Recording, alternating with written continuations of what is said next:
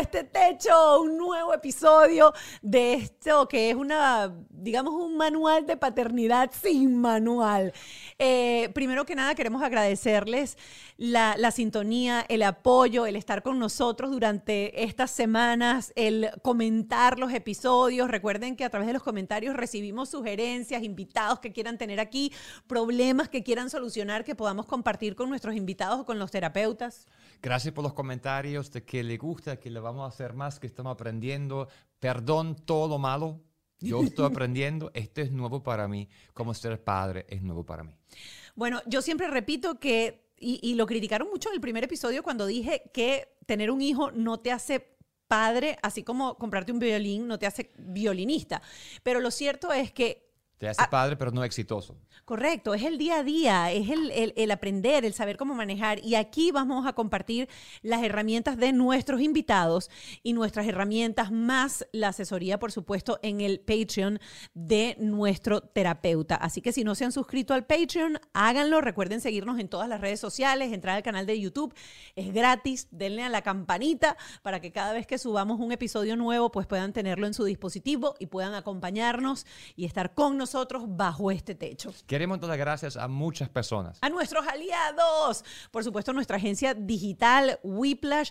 Bueno, gracias a ellos tenemos nuestra marca, tenemos todo, así que gracias a la gente de Whiplash. A la gente de Gravity, donde estamos grabando todas las semanas, un estudio maravilloso, un equipo que hace, que produce, que piensa, que apoya y que tiene buena vibra, que es lo más importante cuando tú quieres hacer tu proyecto. La tercera neurona de esta mesa que está allá afuera, nuestro productor ejecutivo Alejandro El señor Trémola. Trémola. Y, Lo dijiste bien. Y Ken Medina, Ken se Medina. encarga de todos los detalles para que todo pueda funcionar bien. de la producción. Nuestros invitados eh, del episodio de hoy Mónica está muy emocionada porque es un amigo. Es un amigo súper querido, de paso un ser que admiro enormemente por su impecable carrera en los medios de comunicación en Venezuela y en el mundo. Es un hombre de, de medios, eh, Luis Chatén, locutor, escritor, eh, comediante, eh, y hoy va a estar en su mejor faceta, que es la faceta de padre. de un padre y con acompañado de Ximena, productora de televisión, productora de eventos y en ese momento viajando alrededor del mundo, quiero decir, para producir eventos. Así que la conversación promete. Quédense con nosotros y aquí les, les recibimos bajo este techo. Bueno, eh, no pudimos grabar el, el previo a el esto, entrenamiento, el calentamiento. pero fue como, eh, era como para ponerle música. Ping, pum, Sí. pum, pum. Me encanta lo que han hecho con este lugar. ¿Te parece? Me encanta. me Fenomenal. encanta, Sí. Bienvenidos a Bajo este Techo. Muchas gracias, muchas gracias, gracias a los dos. Yo creo que vamos a entrar hoy eh, directo a, eh, a la parte ruda de la cosa. Los sido- NFTs, ¿lo entienden? Eso es. Exacto. Al grano, al grano. Al grano. Vamos al grano. Los NFT. Pero dijiste bienvenidos, dijiste algo Claro. bonito, gracias que están aquí. Gracias Están- porque es un están lugar aquí. seguro, pueden compartir todo lo que piensan, no vamos a criticar nada, pero tú viajas mucho, te revisé, viajas mucho. Tú te quedas con los carajitos. Yo ahora me estoy los, los papeles se invirtieron. Entonces yo ahora me quedo con los, con los niños. ¿sí? O sea, tu nivel de Sí. estrés de hacer tareas, uno tiene cinco, otro tiene siete. Sí. ¿Te estresas haciendo tareas? ¿Cómo eres tú? Que un momento que ya no aguanto más, ¿qué haces? Haciendo tareas pierdo la paciencia. Yo nunca fui bueno para enseñar absolutamente nada, no tengo paciencia para eso. Yo recuerdo que tenía una novia en algún momento y traté de explicarle cómo manejar un carro sincrónico y fue como que arranca de aquí al poste, ok, ahora retrocede del poste para acá y vamos a buscarte un profesor. O sea, no pude, no pude. Entonces con mis niños, eh, además porque el tema del conocimiento para un muchachito de 7 años, están repasando conceptos que, que ya yo olvidé. O sea, Pero que son muy distintos. no ¿No, te pasa que son muy... Dígame la matemática. Yo siempre fui mala en matemática, pero la matemática de acá que a los dos años le dice, haga un diagrama de tal cosa y yo que... Sí, sí, sí. sí. Tiru, Sí, no, Entonces, nosotros nos seguimos una profesora que, Ah. va, que va para la casa todas las noches y, Ah, ya va. y le da clase al niño. Pero tú estás solo, solo en la casa. Entonces hay Sí. que comer a las 7, hay que bañarlos todos a las 7 y media, hay que hacer todo eso. Tú haces todo esto. Bueno, yo me levanto muy temprano para preparar el cereal. Yo, entre Te ríes, te ríes con maldad, o 5 sea. y 7 de la mañana, Ah. yo agarro la, la caja de cereal y empieza el proceso. Destapar, vertir el cereal en el bol, poner el bol, esto, la leche y la cucharilla Y bueno, ellos comen eso. Sí, me, esa, esos- esa rutina que él hace son instrucciones tuyas que se las dejas copiadas en un No, papel. No, Oh. no, no, ¿para qué? Vas a hacer el esfuerzo de escribir eso para que no hagan nada de lo que escriben. No, no, no. Yo ya sé que cuando salgo y me voy de viaje, mi mis hijos sobreviven. No, no, no sobreviven, Sobreviven. son felices. Ajá, ya va. También, Pero también, sí, porque hacen lo que quieran. sí, sí, Ajá, son no- felices, se ríen, eh, que es, una, es un sonido que yo a veces lo grabo y se lo pongo y me dice, ¿qué es eso que suena? Intuyo- la risa de tus hijos. Intuyo por lo que dices que tú eres la, la brava del asunto. No, no es brava, pero un poquito como estructura, orden, hábitos. O sea, yo sí soy estructura, hábitos.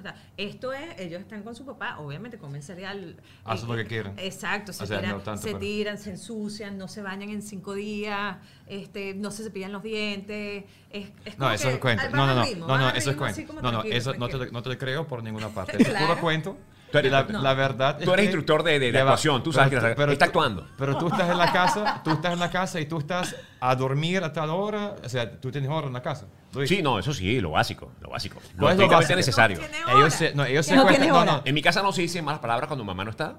Ok, En mi casa está prohibido correr desnudo, por ejemplo, cuando mamá no está. ok. Saltar sobre los muebles está prohibido también. Ah, ok. Eh, claro, ahora, ahora, comida, este, comemos lo que queremos comer. ¿no? Entonces hay dos palabras, dos palabras que lo resumen todo. Uber Eats. para comer. Uber Eats. Ah, ok. Uber Eats. Entonces tú pides a los chamitos a Uber comer Eats. en la calle. A, las, nu- a, la- ¿A qué hora ella no está? En la noche. ¿A qué hora se acuestan tus chamos? A las 10 de la noche. Ok. Sí. ¿Estás de acuerdo, ¿estás de acuerdo con ese horario? Bueno, pero es que tú, tú sabes también algo, o sea, este, es que si no nos caeríamos a piña a todo el mundo y, y es, es, un- es complicado. ¿Cómo que piña todo el mundo? Yo Ya, tengo, yo tengo tiene- problema con Es eso también, porque mi hijo, por ella, ejemplo... ella, ella vivió mucho tiempo en una finca y resolvían los problemas lanzándose fruta. Eso, es un dicho, es un dicho lanza, eh, o sea, Caerse a piñazo. Sí, sí, sí, caerse a sí, sí. piña Sí, sí, ajá, pero- es pelear. Es pelear. Ok. Pero, por ¿Por qué ejemplo, a mí me cuesta ¿por qué mucho... están peleando? Porque él dice sí, tú dices no. No, no, porque es que es difícil, cosa que yo entiendo, crear un hábito, o sea, tienes que pelear con los niños para bañarlos, para vestirlos, para... Y es para, horrible, ¿sabes? Es, y es horrible, horrible. es durísimo. Ajá. Entonces tu vida termina siendo todos los días una pelea. Entonces llega un y se No, no, no pero por No, pero, fíjate, dicen 10 de la Pero- noche. Pero al final tú dices, bueno, entre no es que es 10 de la noche, puede ser 10 y media o puede ser 9 y media. O sea, está, es un... Un- no- no- ¿Quién, es más no- ¿Quién es más nocturno? Porque, por ejemplo, a mí me pasa con Mark que me cuesta mucho que esté en la cama a Sí. las nueve y media porque se levanta súper temprano para ir al colegio. Si yo lo dejo los fines de semana, él puede estar hasta las 12, una de No, la noche conmigo Max en el sofá. con ella en el sofá y yo digo, ya va, me fui once Este es el que se me voy, duerme. o sea, ya se acabó. Pero esto no me lo, o sea, ya va. Entonces, Nosotros nos tú dormimos llegas del primero viaje. que ellos. Ustedes se duermen primero que yo. Bueno, y últimamente, le, le contaba yo ella ayer, yo en estos días estoy tan agotado, estoy tan cansado. La cuestión de Ucrania me tiene hasta aquí. Estoy estoy súper preocupado. Y entonces, eh, ocho y media de la noche, y yo le digo a mis hijos, bueno, apaguen las tabletas. Y los dos me dijeron, papá, si son las ocho y media. Son las ocho y media. Y yo, vamos a hacer una cosa. Este, yo no- ustedes apagan aquí y apagan aquí. Yo me voy a dormir. Me prometen que dentro de media hora lo apagan todo. Prometido, papá. Porque estabas tú solo con los niños. yo no con los niños, sí, sí, me estaba trabajando.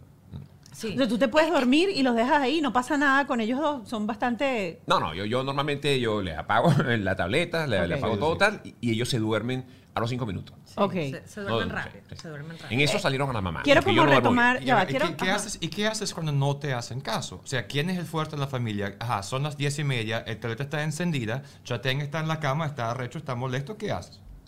Él No, no, no, él- está molesto. No, ya va, Él o sea, él ya No, no, yo vivo Dios, molesto. Papá Dios, Ah, papá pero- Dios, pero no sí, o sea, niños, no. no Yo tengo como niños. 25 años molesto. Yo sé, pero ¿qué haces? ¿Qué haces? No, no, no, yo, yo tengo una palabra determinante y ellos me hacen caso. Sí, ¿Cuál es la más parte caso a él. determinante? No, no, no. yo- es una combinación de palabra con mirada con aproximación. Porque yo digo una O cosa. sea, son tres Chatén- pasos todos a la vez. Sí, Chatén entonces ese es otro, otro, es otro acto para los que no son venezolanos y Sí. están viendo esto, este Chatén tiene una trayectoria radial, es como que el hombre radio de la generación de nosotros. Y tú tienes la fama de que trabajar contigo es súper complicado. Yo sé que has hecho llorar a mucha gente. Entonces, si tú eres tan duro trabajando porque eres tan perfeccionista, tan estricto, por eso tiene la calidad que tiene lo que él hace. Con tus hijos no eres así. Claro. No, lo que pasa es que yo. Ya va, No. yo, Yo- eso yo- estamos agarrando. Porque Pero- los pero produ- sí. antes para Mira, atrás, productor, pero ahí pero está. llora con Vamos, Chatén. vamos, vamos a lo primero, vamos a lo del estricto en el trabajo. Ajá. O sea, cuando yo estoy en un lugar como esto, esto, es un- esto es un templo. O sea, para, para mí el estudio es un templo. Eh, es mi lugar de trabajo durante 30 años. Entonces, eh, hay, hay- hay cosas que garantizan que lo que uno pretende hacer, como lo que estamos haciendo nosotros en este instante, funcione bien. Y eso depende de que las cosas estén en su lugar, que todos lleguemos a tiempo, de que haya un guion, que nos preparemos, que tú sepas con quién vas a conversar. O sea, son cosas básicas. Entonces yo, yo dentro de lo básico soy muy estricto, primero conmigo mismo y luego con los demás. Entonces con mis hijos, eh, mis hijos tienen la formación de su colegio, la formación en casa, o sea, ellos están aprendiendo constantemente con su mamá y su papá y su hermana y, y- y con su familia. Ahora, yo lo que no hago es gastar un instante de mi energía en cosas que me van a producir un desgaste en el día a día, que luego para recuperarme, ¿para qué? Entonces, Listo. yo voy dentro de... Mira, no está la mamá. ¿Qué, qué- Exacto. qué vamos a cenar? Bueno, pido sushi. Listo. Mañana. ¿qué vamos a cenar? Les hago un sándwich.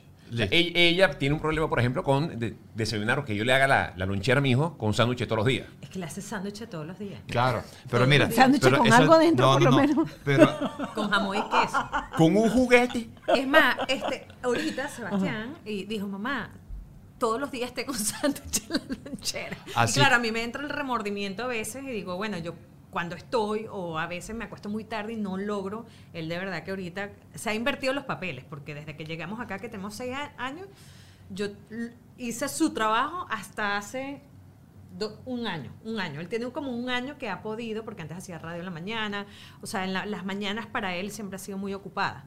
Eh, y ahorita, bueno, nos hemos invertido un poquito como, el trabajo. Le dije, no, me tienes que ayudar porque alguien, o sea, porque ahora soy yo la que más salgo, más trabajo, más viajo. Y, y bueno, lo que hacemos en el programa mucho es hablar de, de qué está funcionando, porque la idea no es solamente entrevista, sino la idea es compartir con la gente qué está funcionando. Lo que funciona para Luis es una estructura brutal, porque lo que parece aquí es que tú buscas tus soluciones a cada acción de los niños, evaluaste qué va a pasar, y lo que él hizo fue estructurar ABCD, mi plan de acción de antemano, para evitarte los gritos y el peo de la vaina. Sí, sí, claro, claro. No me desgasto. No te desgastas. No me desgasto. Entonces, lo que ¿Cómo haces- se nota que a vas de aquella parte? Entonces te parece, no, no, no. Ya, ya le conseguiste hasta estructura a lo que no tiene estructura. No, si lo tienes, si lo tienes, ahí está. Entonces tú llegas a la casa y tú eres la dulce o tú eres la fuerte. O sea, los niños, te pregunto a tus hijos, hijos, ¿quién es la que más regaña, quién más regaña en esta casa? ¿Quién yo, dice? me van a Ah. decir yo. ¿Quién es más divertido en esta casa? Yo. Mira, tan divertida que me río cuando dije yo. ella dice yo y me dio risa. Yo. Sí. Lo que pasa No, es que ella es su formación, su mamá Ajá. es británica. Entonces ella es Ah. orgullosamente, eh, ella hace uso de, de ese gentilicio. Entonces ella siente que es- esa, esa, esa estructura british, ¿no? De, de clan, clan, clan, clun, clun, clin, clan, Ajá. le, le ha funcionado en su experiencia personal. De su familia. Y ella está, bueno, ella, lo que Bueno, no, bueno, bien. monkey do, se dice. Con También uno- hay y lo que- uno estudia, porque ya va, yo seré british y lo que sea, pero los padres tienen, o sea, los niños tienen que ser- tener una estructura, tienen que tener hábitos, tienen que tener comportamiento, tienen que tener horarios. tienen Y que eso tener fue todo. tu pasó? aprendizaje. No es que. Claro, pero es que recuerda que-. Sí, Así arrancaste claro. tú. ¿Tu mamá cómo fue contigo? Así, tu, tu Sí, familia. claro. Tu- Súper creciste estructurada. En Venezuela. Súper estructurada. En Venezuela. Sí, pero mi mamá es británica en Venezuela, venezolana, pues. O sea, yo nací en No, no, no. Ya va, Tú- tú Su mamá es británica para ponerte en exportada a. Venezuela. Solamente su para mamá ponerte. es British, no es contexto. venezolano, británica, No, hija de padre sí. venezolano. No, No, no, no. no. British, como British. tú, bueno. Ajá, ese- y llegó allá. Eh, Ella, por cierto, ella es la hermana de tu odontólogo, para que lo sepas, por si no lo recuerdas ahorita. Sí, ¿viste? Ah. Puedes empezar a atar cabos, porque Nuria, Nuria, su hermana, pues, También es tiene parte del síndrome. Exacto. Sí. Ajá. Y también. Sonríe un momento. Son- Ah. sonríe, para ver. ¿Eh? Si te- tenemos la misma sonrisa. ¿Viste? Y de paso, eh, también hay que recordar que Jimena tiene a Simenita, que tiene ya cuántos años Simenita, que ya no está en 20 Simenita. 23 años. 23. O sea que Sí. ya ella venía de un entrenamiento de ser mamá y de ser mamá súper joven a luego ser mamá tipo, tipo nosotras, mamá Mayorcita, madurona, mayorcita. este, en la segunda tanda. Eh, esas cosas que aprendiste y que pusiste en práctica con, con Simenita funcionan igual en este momento para Sebastián y Luis Ignacio. Lo que pasa que con Simenita mi vida y mis condiciones en ese momento eran completamente diferentes. Yo creo que también ahí, o sea, nosotros emigramos, vinimos, nos estamos todavía adaptando, acostumbrando a este sistema. Hay muchas cosas que estamos ap- aprendiendo y este, tenemos que meter un esfuerzo extra en el tiempo para, para buscar nuestro camino, nuestra estabilidad tanto económica, eh, laboral. Y eso de alguna u otra manera nos ha flexibilizado en construir hábitos en la casa. O sea, no es que descuides, pero sí tienes que ceder muchísimas cosas para, para poder so- eh, sobre, no, no- no- sobrevivir, pero sí ser felices. Sí, sobrellevarla. Vivir, Sí, vivir, claro, vivir la vida. vivir. Vivirla. Entonces, yo quisiera tener mi hija, o sea, mi hija sí, bueno, obviamente uno tenía ayuda, este uno, yo trabajaba, pero también llegabas a tu casa y la cena estaba servida, estaba, o sea, hay cosas que ya no ocurren aquí, que las tienes que hacer tú. Entonces, tú estás cansada, llegas cansada y tú dices, no quiero, no quiero hacer cena, no quiero poner la mesa, no quiero nada. Y eso también lo entiendo como del, en, en el lado de él. O sea, yo no puedo criticar, mira, que le haces sándwich todos los días, porque es que uno a veces quiere hacer sándwich todos los días, uno no quiere hacerlo. Claro. Entonces es como una lucha en decir, quiero construir un hábito, quiero como que mi casa eh, tenga forma, que los niños aprendan y- y vivan lo que uno vivió, pero la realidad es otra. No, eso no va a pasar. No va a pasar porque no, no las condiciones son completamente diferentes. Luis tocó un tema cuando empezó a hablar de, de cómo funcionaban lo- los fines de semana cua- o, o la- el tiempo que se quedaba solo y decía que en la casa los fines de semana no había groserías. ¿De Ajá. verdad no dicen grosería? Los niños no. ¿No? No, no, no, no. no, no. Por favor, No. Sebastián, es una esponja. No, todo no, el no. tiempo te dice. Bueno, Ajá. no, no, no, pero yo no, yo no se lo aplaudo, ni se lo celebro. claro, no se lo vale. aplaudes, pero Claro. tú, tú a ti se te escapan. Por Mira, ejemplo, mi- yo voy a poner... cosa, mis dos hijos Ajá. aprenden muy rápido conmigo. Ok, Muy rapidito conmigo. ok. O sea, si mi hijo me dice una palabra fuera de Ajá. yo le hago saber que eso está mal y él ¿Cómo? no me la va a repetir. ¿Cómo, Pero, cómo le ¿cómo haces? lo haces? ¿Cómo le haces? Yo tengo un approach. Ajá. Da, pero Mu- ¿cómo- Mi, pero mi- muestra mi approach va. ¿Cuál, cuál, cuál- cuál es mi cámara? ¿Cuál es mi cámara? ¿Esa cámara que Esta, allá? esta. Mira, mi approach va, es, es un conjunto de miradas con movimiento hacia adelante y un tono un tanto amenazante. Di el texto, di el texto. Yo le digo, no vuelvas a repetir eso. ¿Dónde la aprendió? Es mi pregunta. Mira lo que hace, mira lo que hace. Él hace así, está tal, la grosería es. Y ahí viene. Sí, sí, sí. de Un manotazo. Yo hice un solo manotazo a la mesa y Oh. todo, vez todo vibra. Todo es así. rum, y todo el mundo se queda así. El régimen del terror. A mí me pasa y voy a echar el cuento para ver si me ayudas con esto. Yo tengo un problema con la palabra coño. Ajá. ¿Ok? En mi casa. Aparte de todas las demás que se sabe, pero a mí se me sale Pero coño de mucho. coño o coño de vagina.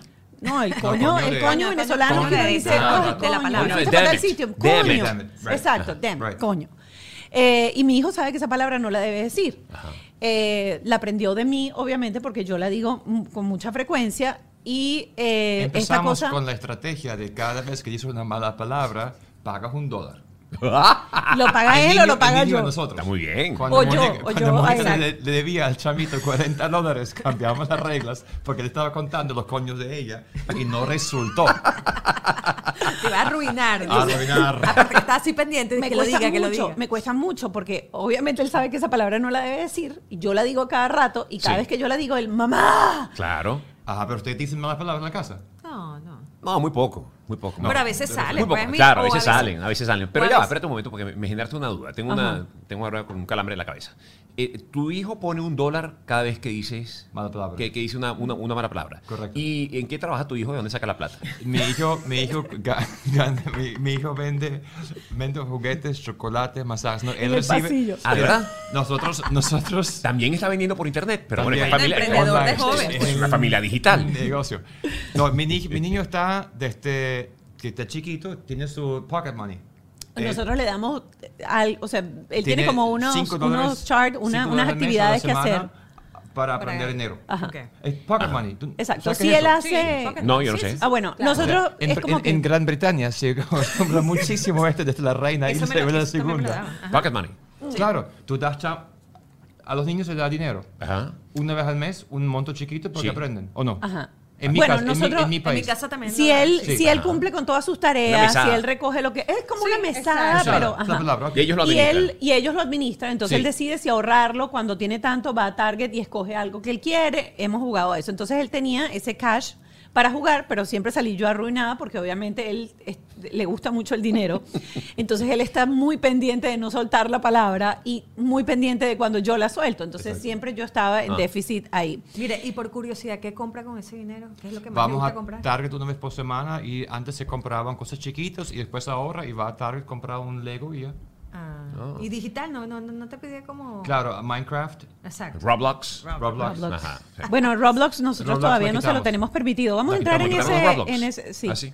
¿Ustedes no lo quitaron? No, no. Es complicadito, pero. Roblox es... La violencia, los tiros, la las violencia, armas. La violencia, las armas y la otra gente que están hablando contigo por Roblox. Claro, sí. Entonces uno dice, Entonces, ahora está con el GT5.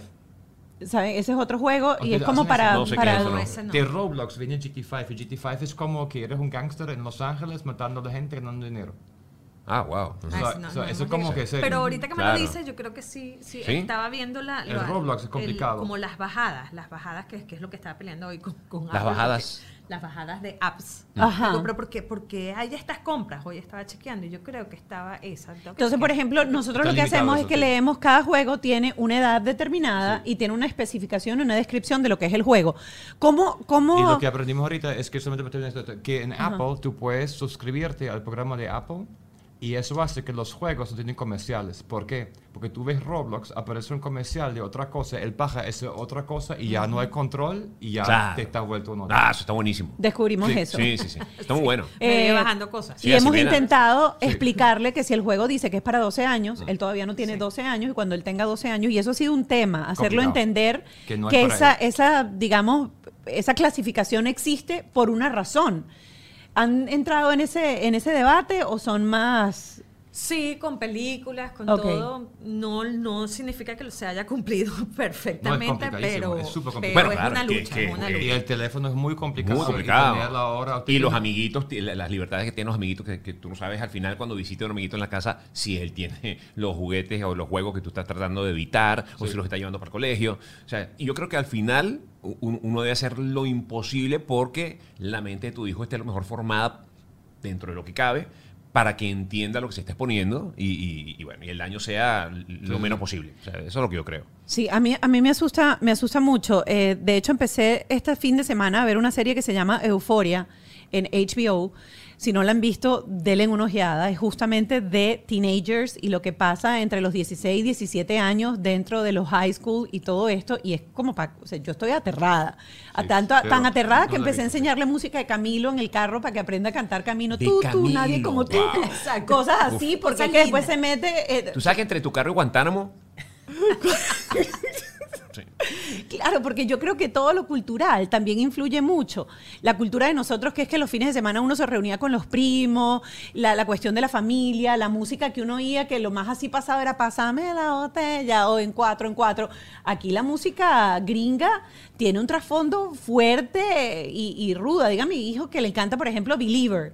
Sí. Y aquella cosa es Rain, la broma sad y no sé qué. Entonces, creo que hay que irle como, digamos, caribizando, término que acabo de inventar, la mente para que no se vean tan envueltos en lo que es la, la- el, el teenager típico promedio de los Estados Unidos. Eso no, le, no les da como cierto como Mira, yo, temor. yo, ah, yo, la paternidad sí me ha servido para entender mucho mi proceso cuando yo era chamo, cuando yo estaba pequeño. Y me doy cuenta de que el mundo ha cambiado. Y el mundo siempre va a cambiar. Y en la medida que uno sea una persona adaptada a los cambios, creo que va a tener mayor facilidad para aprovechar los beneficios del cambio. ¿no? Con esto te quiero decir que si yo me hubiera quedado en las costumbres o en las formas que mi papá y mi mamá vivieron ellos cuando ellos eran teenagers, probablemente yo sería una persona absolutamente distinta. Yo creo que lo que llegó, llegó para quedarse. O sea, en mi punto de vista creo que es mejor porque, porque está afuera y, y es gigante. O sea, antes, por ejemplo, la música, uno tenía que venir acá a los Estados Unidos en un avión y comprar los discos locos con las letras locas Loca. y llevarlos hasta Venezuela. Ahora es gratis, está, ahí, ahí. está en todas las formas, están las letras para que te las leas, está todo, están las consecuencias. El mundo digital es inevitablemente más grande, por no hablar ahora del metaverso. ¿Mm? Porque el metaverso, para aquellos que sean un poco convencionales, yo creo que el metaverso los va A volar. enterrar Claro. en, en un cementerio, porque no hay forma de que una persona eh, cuadrada o, o que se niegue a que el mundo ha cambiado absolutamente pueda convivir con el metaverso. O sea, con una cosa como el metaverso, donde tú puedes ser físicamente otra persona y tener otra conducta y tener amigos que jamás soñaste tener en espacios que no existe. comunes de gente que está en Polonia Sí. con gente que está en España. Entonces, ¿qué te quiero decir? Yo prefiero mirar de frente al mundo junto a mi hijo, intentar explicarle a mi hijo de qué trata este mundo, no negarme a que este mundo está ahí. Claro, tampoco lo voy a invitar, mira, esto es una línea de cocaína, ven hijo, para que la pruebes. Claro, pero, ¿No? pero, Pero está, hay muchas cosas Ajá. que están ahí. Por ejemplo, yo creo que yo nunca llegué, y voy, y voy a esto a mezclar droga y sexo ahorita. Yo creo que yo nunca llegué con una barriga a mi casa. Vplash está arreglando logos en TikTok. Sí, es en serio. Ingresa en TikTok y comenta en cualquiera de sus videos el nombre de tu empresa, negocio, proyecto o podcast. Y ellos convierten esa solicitud en un branding completo para ti, que lo van a subir en un video a TikTok. Pueden ver el ejemplo de Nexus, que a mí me encanta eso de los tres disléxicos podcast.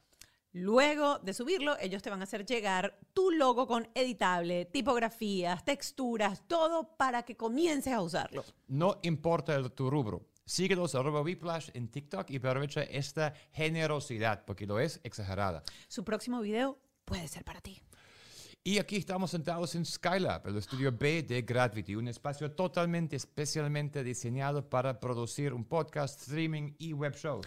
Aquí es donde le damos vida a nuestro podcast y en donde además nos divertimos muchísimo creando de la mano de profesionales con una energía, pero increíble. Pero a partir de ahora, si grabas tu podcast aquí o el contenido en este estudio, te regalan un 15% de descuento. Utiliza el código bajo este techo 15. ¿Estás preparado para montarte en la nave? Consigue toda la información en su web www.gravity.com o por Instagram arroba gravity. Jason Hyde, No Time to Waste. ¿Tú sabías que ellos tenían el eslogan de que se necesitan ocho días a la semana para poder salvar el planeta? No ¿Tú sabías sabía, eso?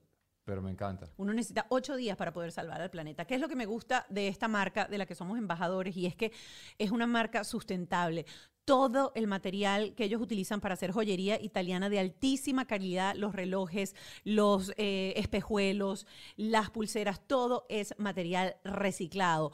Los espejuelos, por ejemplo, las gafas de sol, se utilizan siete botellas de plástico para producir el lente, el cristal, el forro y hasta el pañito para limpiarlo. Hacen cosas bellísimas para el hombre también. Yo lo uso porque me encanta y hay muchos relojes que son súper lindos. Regala con conciencia, regala pensando no solamente en la persona a la que le vas a dar el detalle, sino en nuestro planeta. Recuerda, Jason Hyde, no time to waste. Hoy traje la cajita, aquí está, esta es la cajita de AutoStick, este, y estos son los dispositivos de silicón que yo utilizo para Clio. Clio nació con las orejitas bien, pero de repente empezó a tener las orejitas como así. ¿Cómo así? Mm, No, eran como así. Bueno, Bueno, paradas. ma- más así. Y esto lo puedes colocar en los niños a partir de los tres meses y la corrección puede ser definitiva. Yo he visto el cambio, pero increíble. Impresionante que funciona. Ahora. Porque yo dije, Mónica, no puede ser, pero sí puede ser. Cambia, lo dejas ahí puesto y otra vez la oreja va a su sitio. Y si eres grande y tienes orejas de Dumbo y no te quieres someter a una eh, operación, pues eso también puede ser un corrector estético para los niños. Ahorita con las con las cosas estas las máscaras, uno anda con las orejas así, pues eso te puede ayudar a mantener las orejitas así puestas atrás. Así que ya lo sabes, Otto Stick, búscalos en sus redes, arroba Otto.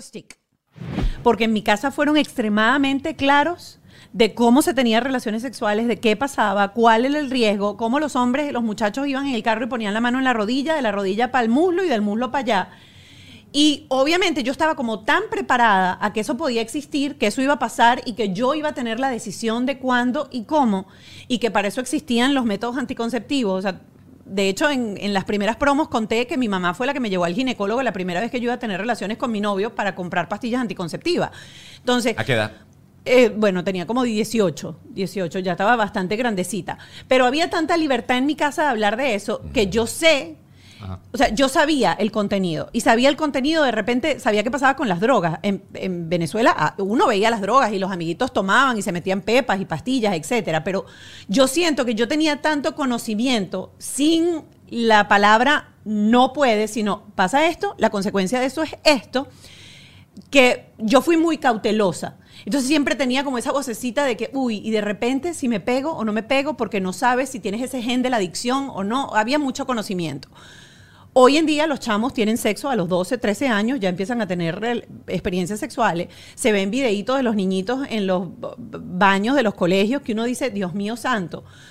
Tú tienes dos varones, nosotros ahorita tenemos una niña, por ejemplo, tú tuviste una niña en otra época, pero ¿cómo es ese approach de ustedes para hablar y empezar a a- a- tocar el tema, porque ya Mark empieza con el twerking y ya sabe lo que es esta cosa y preguntó el otro día qué es tal cosa. Entonces empieza ya como a, a despertar esa preadolescencia en donde yo sé que uno no debe hablarles más de la cuenta, pero que hay que empezar a tocar el tema. ¿Quién arranca ahí? Dime, Ximena. Dale, Cine. No, no, no. Yo, yo creo que to- todavía no hemos llegado, o sea, todavía están chiquitos y no han, no están como en esa etapa curiosa, o no hemos sentido todavía que están en esa etapa curiosa, ni lo han expresado con nosotros. O sea, sí somos muy abiertos, o sea, Luis Ignacio sabe que puede venir y contarnos cosas, y, y comparte mucho como, como su sentir, pues, y, y lo que aprendió y lo que no aprendió, y de alguna u otra manera uno los intenta como guiar, ¿no? pero creo que todavía no, no, no he querido adelantarme por también por falta de tiempo y todo. Digo, yo no tengo tiempo ahorita para verlo mañana. O sea, yo estoy es- disfrutándolo hoy, guiándolo hoy y ya mañana cuando me toque Ajá. esa posición, pues Porque cuando uno, cuando, ya esto, sí cuando uno era chiquitico, yo recuerdo que los papás siempre decían, no aceptes nada, ningún caramelo de ningún extraño. Hoy en día la droga no te lo va a dar un extraño, te lo va a dar un conocido. Entonces, por ejemplo, esa frase que decían nuestros papás, que no aceptes ningún caramelo de nadie extraño, ¿existe esa frase hoy en día en las casas con los chamos? Mira, y esa- eso también es un punto. En nuestra casa no existe eso. Entonces es más difícil para un niño, o sea, por lo menos en mi casa yo nunca vi la droga en mi casa. Yo la, yo la vi a los 30 años, o sea, así te lo pongo. Siempre mi mamá dijo, por ahí hay, pero mi círculo no, No, no estaba nunca vinculado a eso. Y eso también pasa en, en- con tus amigos, con quien te rodeas, con las familias, con Pero quien yo sí te voy a viajamos, dar otro lugar, porque eh, los, los varones no son los únicos niños que hemos tenido. Simenita, la hija de ella, o sea, nosotros- esa etapa ya la vivimos con ella hasta arriba. O sea, ya ella es una mujer independiente que vive su vida. O sea, es una profesional graduada de la universidad. Entonces, en la etapa de, de educación de la hija de Simena, siempre fue muy apegada a nosotros y a escuchar, por ejemplo, en, en mí como su padrastro, escuchar el, rechazo a la droga, este, el, daño que le hace la droga a, la gente, o sea, cómo la inhabilita creativamente, cómo le destruye la salud. O sea, todo ese tipo de juicio hacia el consumo de la droga estuvo siempre en, en la base familiar mía y en la de ella, y en la nuestra conjunta. O sea, la familia de ella, la nuestra, toda. Eh, yo vuelvo, y Simonita es una, una muchacha espléndida hoy día. O sea, gracias a Dios. Ni siquiera fumar cigarrillo, ¿no? por poner el tema de la droga a un lado. Bueno, O ahorita sea, tienen como el... El, pipe el, este, el- el- el- como sea, la, cosa esa. Claro, Sí. pero uno llega, uno llega, o sea, ya, ya, por ejemplo, con que ya Simonita sea la clase de persona que es al día de hoy. O sea, yo siento que tenemos una labor victoria. cumplida Sí.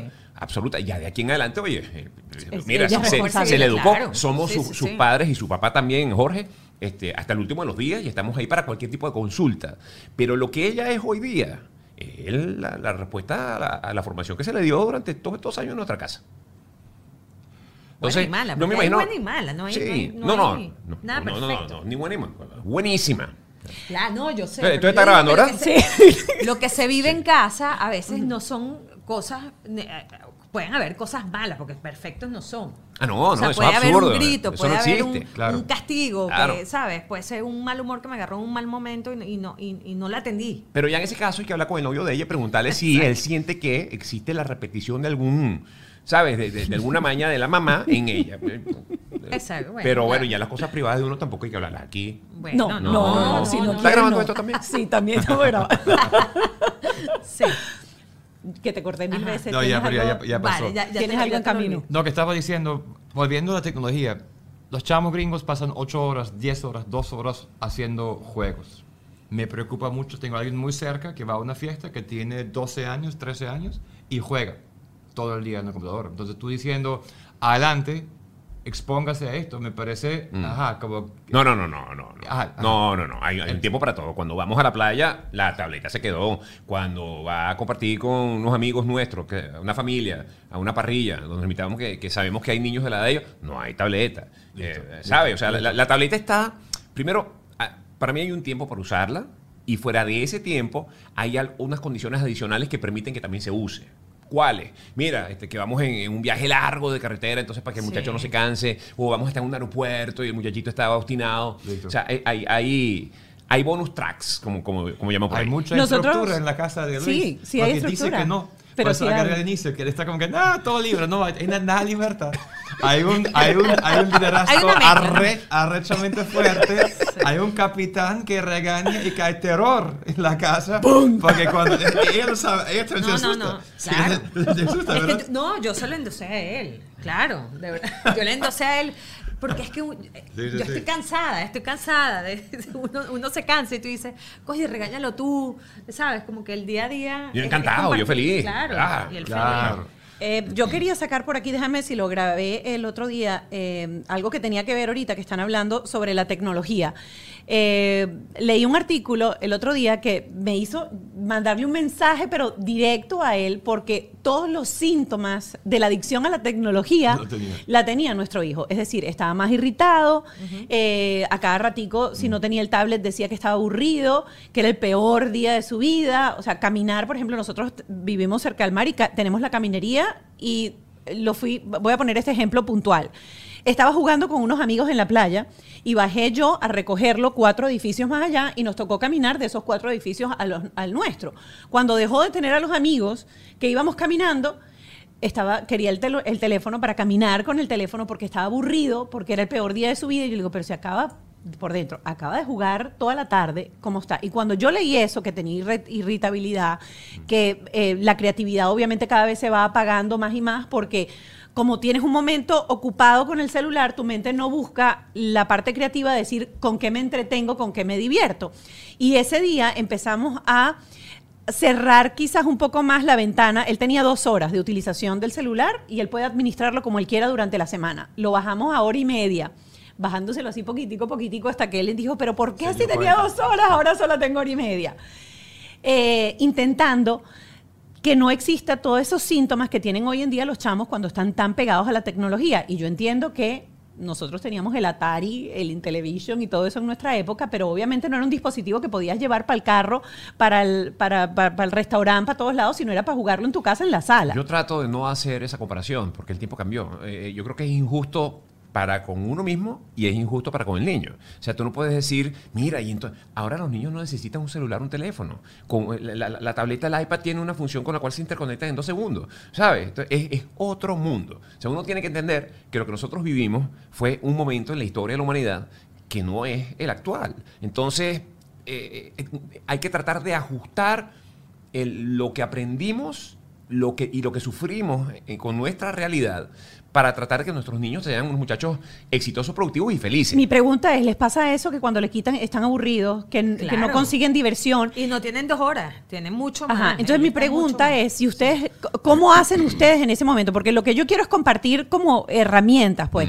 ¿Cómo le voltean la tortilla para que el chamo se divierta? Porque ¿Qué cuando hacen? tú le dices, mi amor, ¿cómo te vas a aburrir? Claro, Eh, o sea, eso no entra en esa cabeza. dice- Tiene meltdown en ese momento y, Y- él está, te aburrido, te aburrido, el peor día de mi vida, me quiero morir. Y- y igualito. Y él el peor día de mi y vida. él dice, y él dice, esto es o, ajá, y tú después te, no lo hagas más o, o que viene.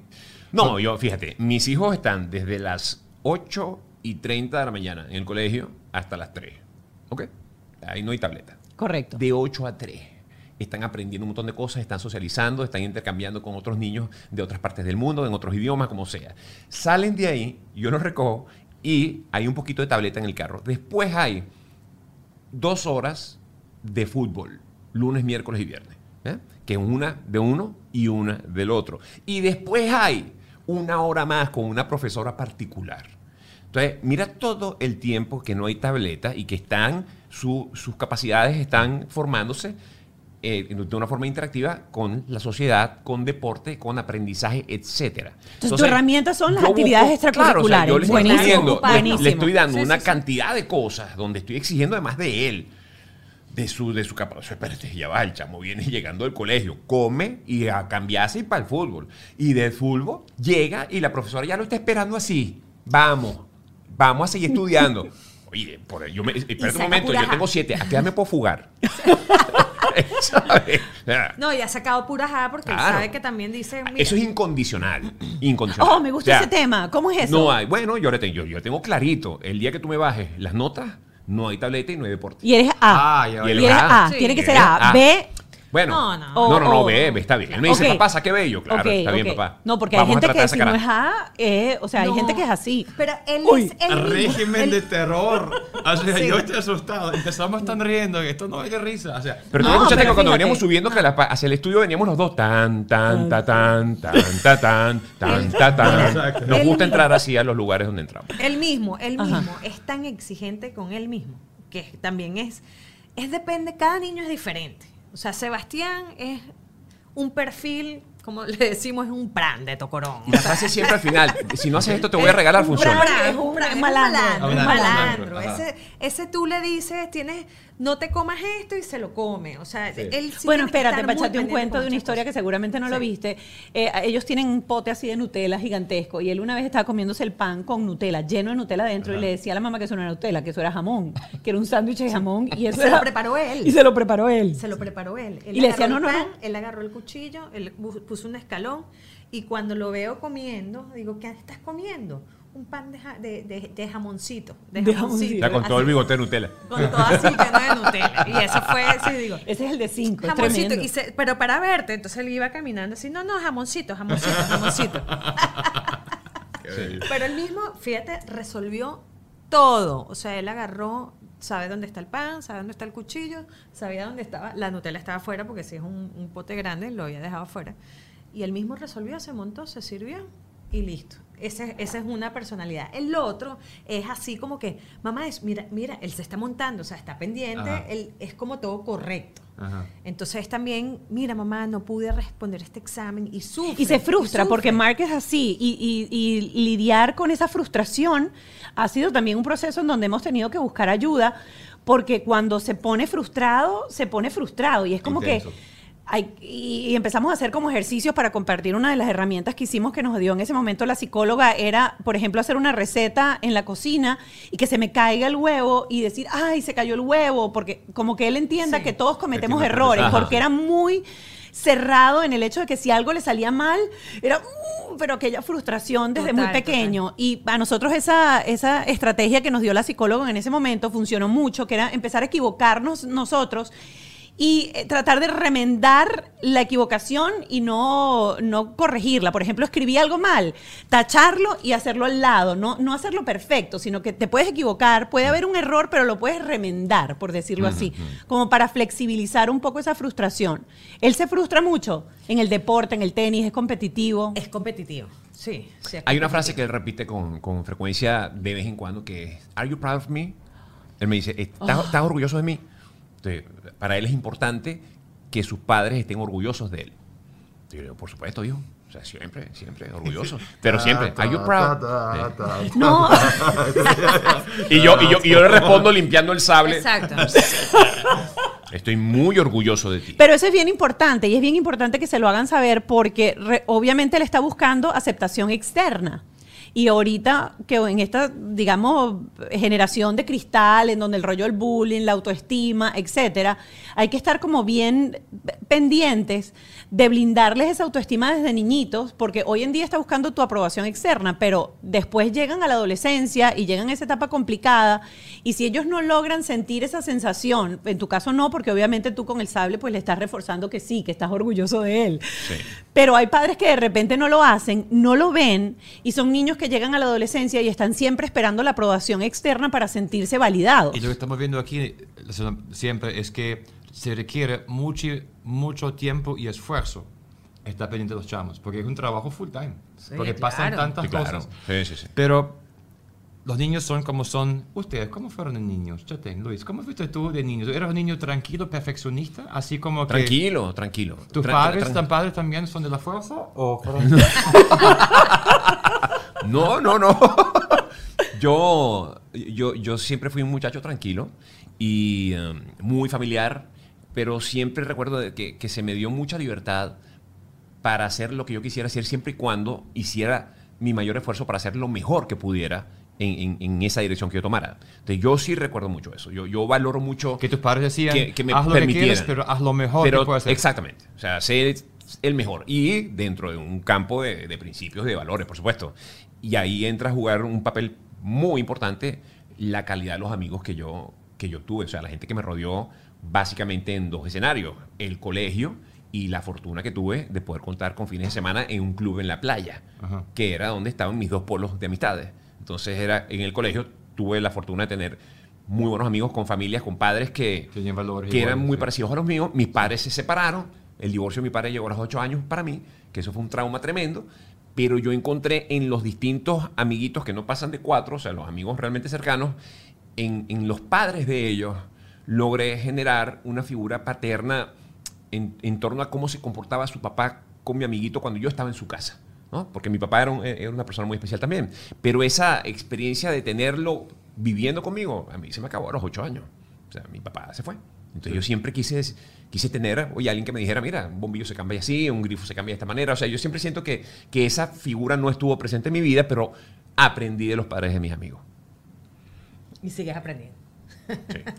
Y lo que llevas a tus chamos hoy en día, ¿cuáles son las cosas que para ti son, eso es lo esencial, enseñar el bombillo, enseñar, o sea, ¿cuáles son las cosas que tú dices, esto es lo más importante que yo quiero ser como papá? Me pasa lo mismo, yo soy papá, tuve un papá que es diferente, uno dice, mira, yo estoy en la bañera, yo estoy presente en la noche, yo estoy como buscando de jugar, de comunicar, ¿cuál es, tú, tú dices que esto es lo que yo quiero hacer? Principio. O sea, yo, yo espero de verdad que, que mi legado para con mis hijos en, en- en la escala de uno hacia abajo, primero los principios. Principios de... Que sean unos, unos gente. muchachos honestos, que sean Sí. unos muchachos trabajadores, leales, eh, ¿sabes? Que, que no busquen la vía fácil, que, que se alejen de, de- de- de- de quienes encuentran el facilismo. ¿Cómo Eh, haces para mostrarle, cómo haces para mostrarles esos principios?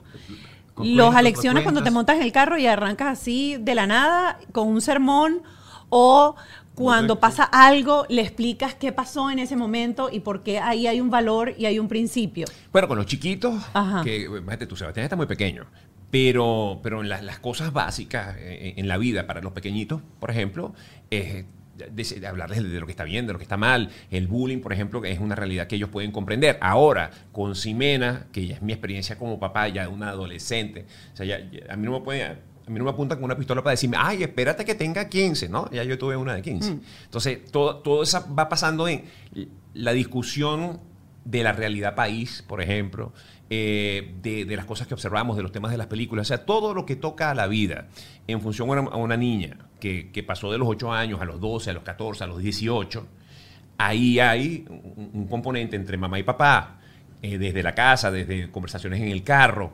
este, que le va generando su, su, su balanza de valores. Y, y ahí están. Bueno, y lo que ven en la casa, la relación. O sea, Luis y yo, bueno, de vez en cuando peleamos. Le doy Como todo el toste, mundo. o sea, sí.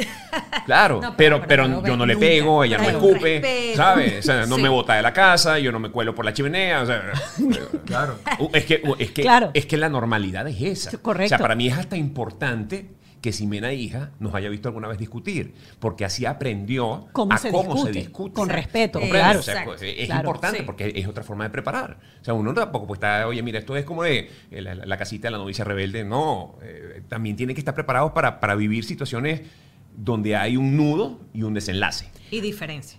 O sea, ay, mira, él quiere ir para allá y ya acá, y entonces, y ella quiere, tú sabes que es difícil a veces, cuando él quiere ir para acá, uno quiere ir para allá y la niña quiere ir para el otro lado. Somos tres.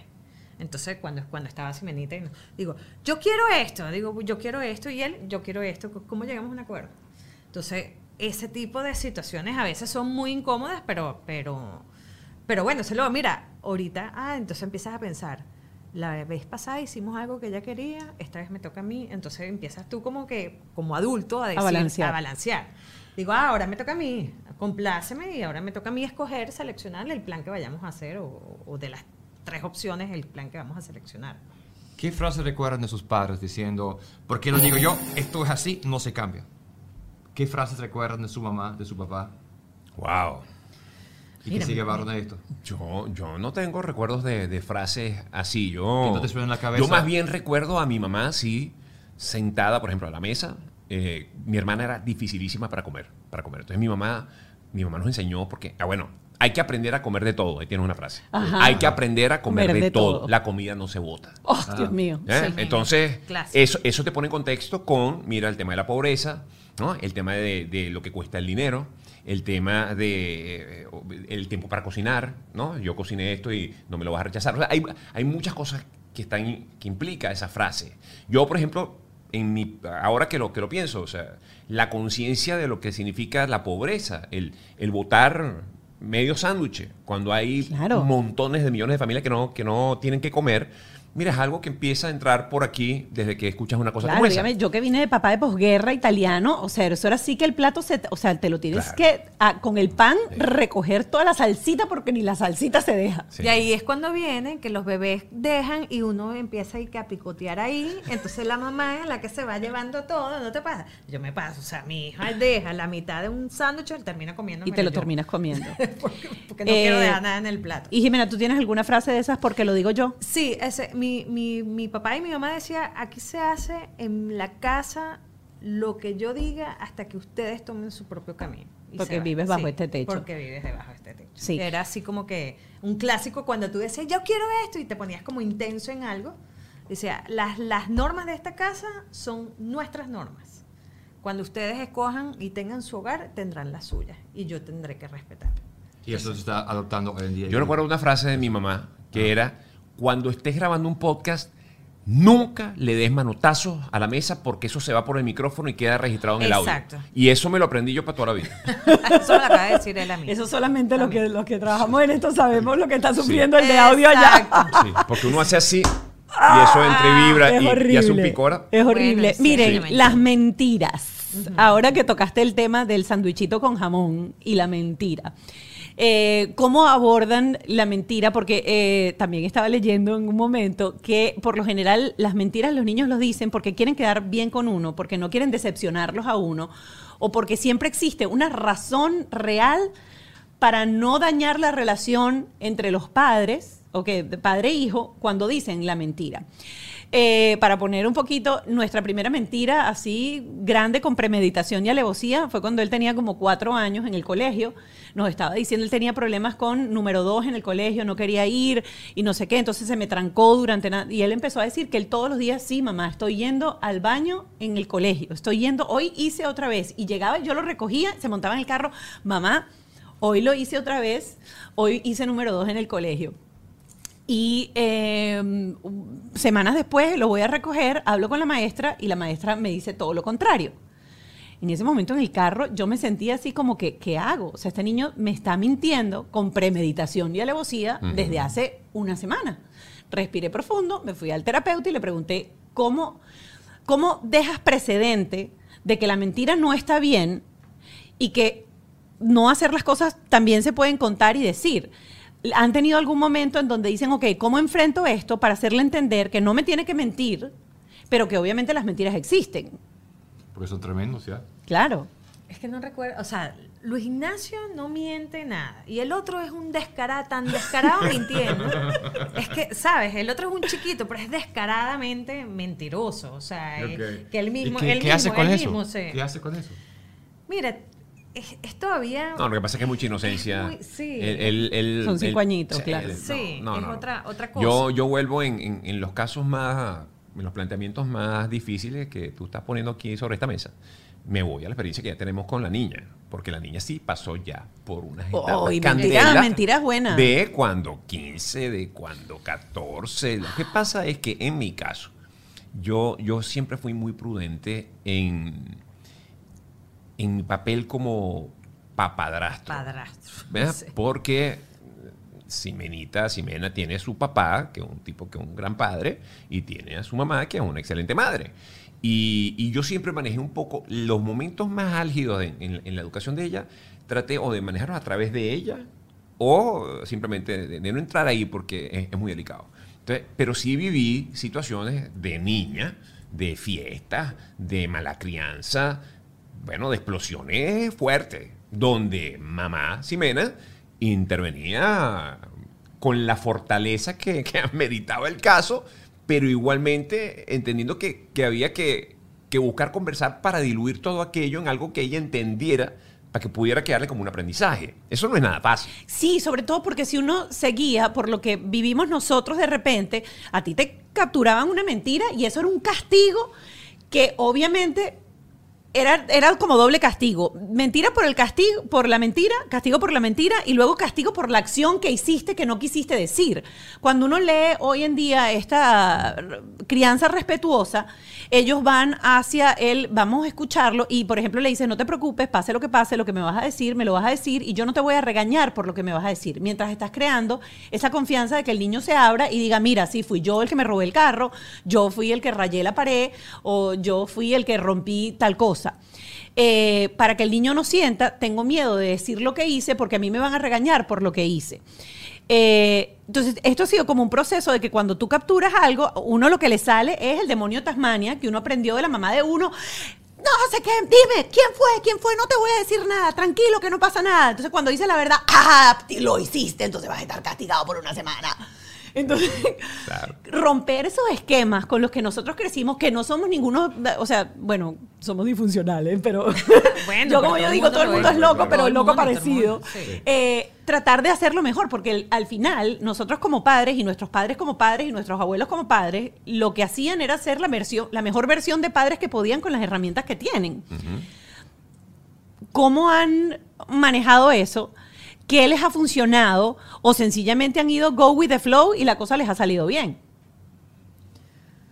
Mira, este, o sea, no, es que la mentira no, primero no recuerdo con Simenita algunas mentiras, me imagino que en ese momento, pero también tú, tú te pones en el zapato y digo, yo también lo hice. Entonces también empiezas a decir, ¿hasta qué punto es parte de tu vida, de, un- de, de algo que lo tienes que hacer? O sea, yo me robé el carro de, de mi casa. Este, sí, papá, entérate. Sí, lo robé como tres veces. Este, yo me, y, pero cuando, cuando yo me, por lo menos yo me autoevalúo, yo no soy ninguna loca, yo no soy, ¿sabes? O sea, yo hice cosas, yo me escapé de mi casa. Eh, yo me iba a rumbear y Ajá. decía, mira, estoy en Puerto Cabello y estoy en, en, en, en- en- en el otro lado de Margarita. O sea, ¿sabes? Ese tipo de cosas. Porque bueno, también no decía toda la verdad. Que ese, ese Ok. también era como mi vuelta. Digo, papá, yo no te mentí, yo no te dije toda la verdad. Oh, Claro, pero fíjate, Rápida. yo me pregunto a veces si toda nuestra terapia y todo eso, y todo eso que tú dices, hace que falta el protagonista y estamos sacando a los niños lo que tuvimos nosotros, un papá disfuncional, pero regañón, estructurado, que no era tan terapeuteado y que nos daba tantas normas, que ustedes son dos padres normales, sanos, que tienen como respuestas.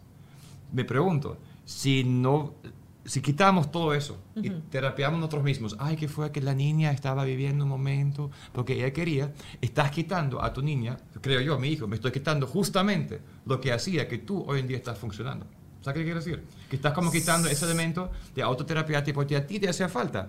La, el miedo de tu padre, porque tú hasta el día de hoy tienes miedo a tu papá a decir que mira, robé el carro. No, no tienes miedo, pero me explico. Es como que, sí, robé el papá. O sea, no era como que, No, sí, siempre me descubrió. robé el carro. Claro, no, me descubrió. ¿Y qué tuve hizo? mis conse- claro, ¿Qué y consecuencia tenía? yo tuve, yo tuve consecuencias de, de eso. Pero mi hija también los tuvo. Pero en el fondo, Sí, aunque claro. yo no se lo diga, Lo entiendo. Ah, ok. o sea, existe un castigo, pero en el Existe. fondo, cuando tú, Sí, tú, tienes que evaluar, a veces, como que decir, oye, y tienes que ser sincero contigo. A mí una vez una persona me dijo, oye, tu hija es un poco dura, que no sé qué más. Yo sé que mi hija es dura.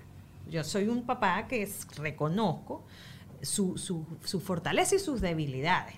Entonces, lo, lo peor es querer proteger y decir, no, mi hija no hizo eso. Ay, que hay gente de papás también. Sí. Así. hijo hizo eso. Imposible. Eso Sí, es sí. imposible. No, no, mi hija sí. sí, yo sí sé, ay, si es capaz de hacer eso.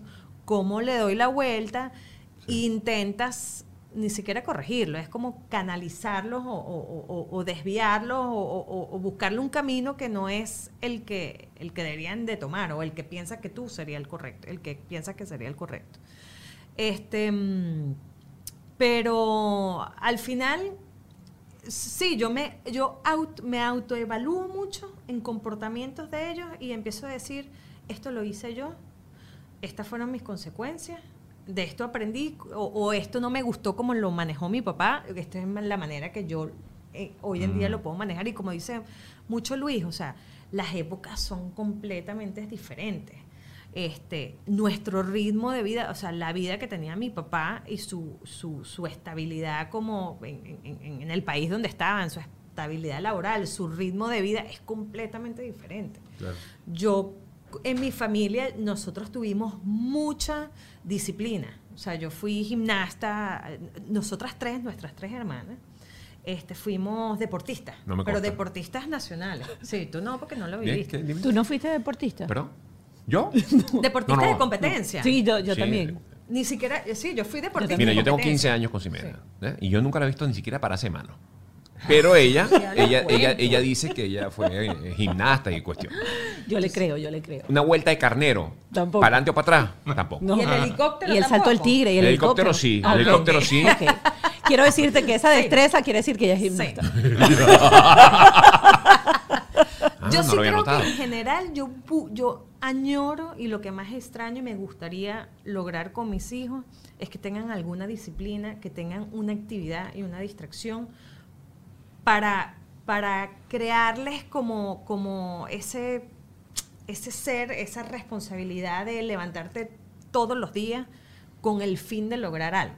O sea, ese, ese no es fácil y es muy admirable para quienes tienen hijos que juegan fútbol, que son campeones y todo, porque la dedicación que tienen que tener los padres a eso es, es algo, bueno, O los que cantan, o los que nacieron para ser científicos, Sí, sí. o los Oye, que nacieron tener- para ser profesores o arquitectos.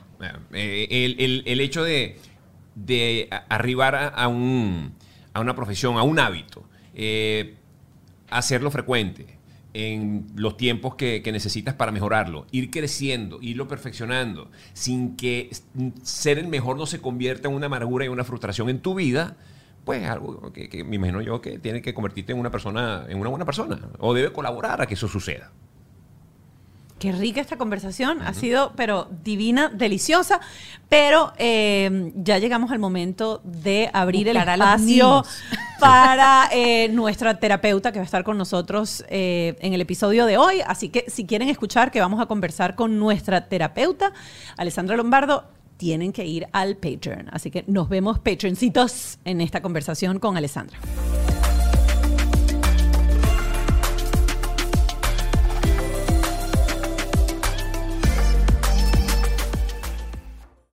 ¿Estás listo para convertir tus mejores ideas en un negocio en línea exitoso? Te presentamos Shopify. Tal vez no lo sabías, pero nuestro podcast More Than Mamis es un negocio y lo empezamos por supuesto para desahogarnos y hablar sobre la maternidad, no para convertirnos en expertas de ventas y del e-commerce. Así que sí, necesitábamos ayuda para vender nuestro merch y poner en marcha nuestra tienda. ¿Y cómo suena con Shopify? Llegó otra venta. Shopify es la plataforma de comercio que está revolucionando millones de negocios en todo el mundo. Ya seas un emprendedor desde tu casa o desde donde sea, Shopify es la única herramienta que necesitas para iniciar, administrar y hacer crecer tu negocio sin dificultades. Con Shopify puedo gestionar pedidos, envíos y pagos desde cualquier lugar, brindándote toda la información y estadísticas de tus ventas al detalle. Regístrate para un periodo de prueba con tan solo un dólar al mes en shopify.com barra sonoro, todo en Ve a shopify.com barra sonoro para llevar tu negocio al siguiente nivel. Shopify.com barra sonoro.